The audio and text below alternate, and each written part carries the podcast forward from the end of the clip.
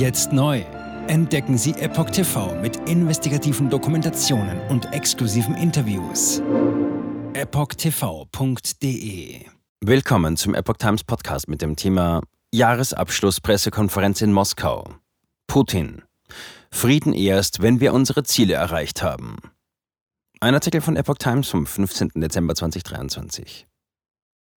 Russlands Präsident Wladimir Putin hat die militärischen Ziele Moskaus im Ukraine-Konflikt bekräftigt und sich zuversichtlich über einen Sieg seines Landes geäußert. Einen Frieden werde es erst geben, wenn die, Zitat, Entnazifizierung und Entmilitarisierung der Ukraine erreicht worden sei, sagte Putin am Donnerstag bei seiner Jahresabschlusspressekonferenz in Moskau. Die russische Armee sei mit mehr als 600.000 Soldaten in der Ukraine im Einsatz. NATO-Generalsekretär Jens Stoltenberg warnte eindringlich vor den Folgen eines möglichen russischen Siegs in der Ukraine. Putin sagte zur Lage an der Front, die russische Armee verbessere ihre Positionen, Zitat, praktisch auf der gesamten Länge der Kontaktlinie. Die Ukraine hatte im Juni eine Gegenoffensive gestartet, die jedoch nicht die von Kiew erhofften Erfolge brachte. Der Frontverlauf hat sich in diesem Jahr kaum verändert. Der russische Präsident machte deutlich, dass er weiterhin an den Zielen der im Februar 2022 gestarteten Offensive festhält. Die Entmachtung der ukrainischen Regierung, die er als Nazis bezeichnet, die Zerstörung der militärischen Fähigkeiten des Nachbarlandes sowie dessen neutralen Status. Eine Lösung werde, Zitat, auf dem Verhandlungsweg oder durch Gewalt erreicht werden, betonte Putin. Nach seinen Angaben sind derzeit 617.000 russische Soldaten in der Ukraine im Einsatz. Angaben zur Zahl der getöteten Soldaten machte er nicht. Die USA gehen von 315.000 verletzten oder getöteten russischen Einsatzkräften aus.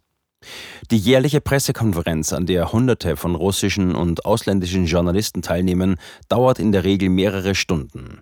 In ihrem Verlauf beantwortet der russische Staatschef live vom Kreml vorsortierte Fragen zu unterschiedlichsten Themen. Im vergangenen Jahr hatte Putin seine traditionelle Pressekonferenz angesichts der Rückschläge für seine Armee in der Ukraine abgesagt.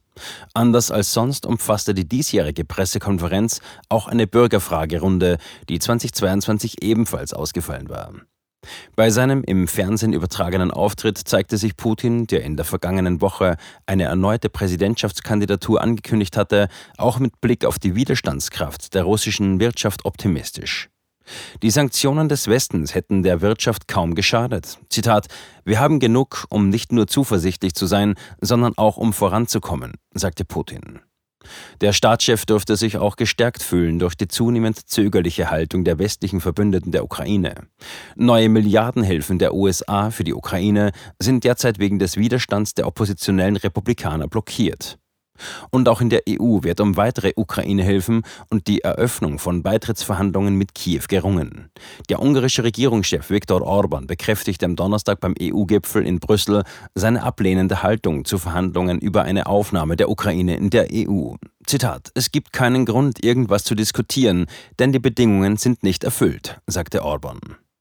Der ukrainische Präsident Volodymyr Zelensky rief die Teilnehmer des EU-Gipfels per Videobotschaft auf, grünes Licht für die Aufnahme von Beitrittsverhandlungen zu geben. Zitat: Bietet Wladimir Putin keinen Sieg, sagte er. Jetzt ist nicht die Zeit für halbe Sachen.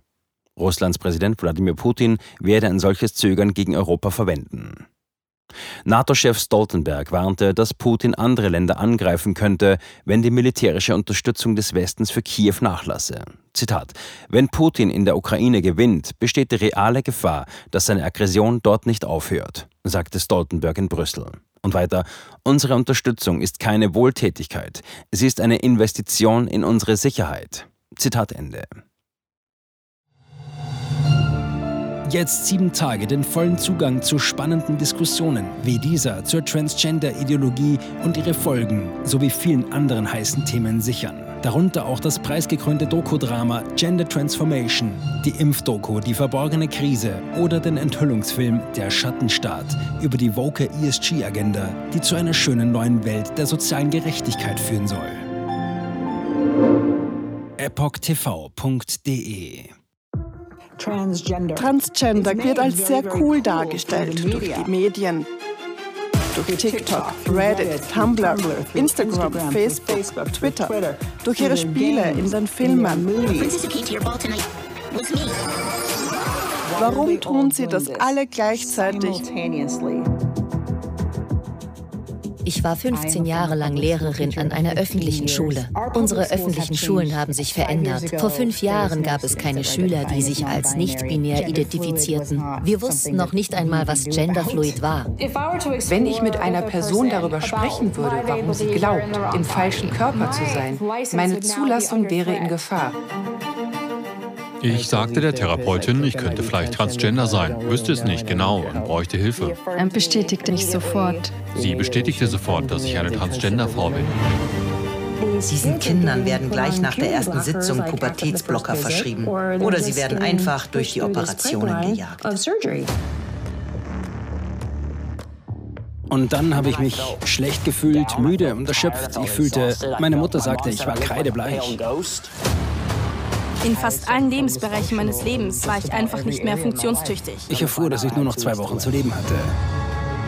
Meine Tochter hatte Schmerzen. Sie weinte, konnte nicht schlafen, sich nicht konzentrieren, nachdem sie diese Hormone einnahm. Die Behauptung, dass Pubertätsblocker reversibel sind, ist eine Lüge. Sie hemmen tatsächlich die Entwicklung. Ärzte werden nicht den Mut haben, sich zu äußern. Nur wenige von uns tun es. Denn wenn sie einer sehr großen medizinischen Organisation angehören, wäre ihr Arbeitsplatz in Gefahr. Es ist eine Industrie im Wert von 1,5 Milliarden Dollar allein für chirurgische Eingriffe. Es handelt sich um eine politische Agenda, die umgesetzt wird. Und Kinder sind hier Versuchspersonen. Wenn man in diesem Land nach etwas suchen will, muss man dem Geld folgen denn es wird einem immer die Wahrheit sagen.